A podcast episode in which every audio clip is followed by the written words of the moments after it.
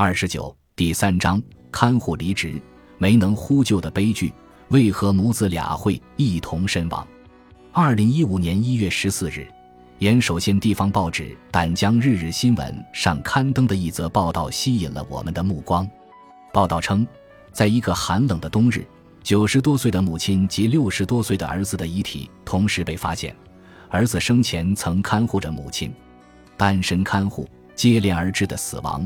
照顾着母亲的儿子在自家病故，年迈的母亲也随后死亡。看到这则报道的标题后，取材组同事们都感到大为震惊。两代人两败俱伤的最终结果，有可能会是死亡。我们随即带着这则报道的复印件赶往案发现场。究竟为何这对母子会一同身亡呢？由于父母的养老金不足以支付看护费用。子女辞去工作照顾父母，直至生命最后一刻，两代人依靠养老金共同生活，这样的事例并不少见。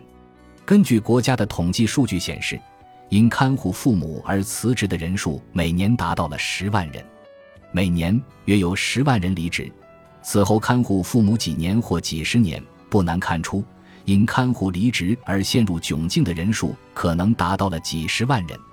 与独居家庭仅有老年人生活的家庭不同，两代人两败俱伤的问题一直以来都被置之不问。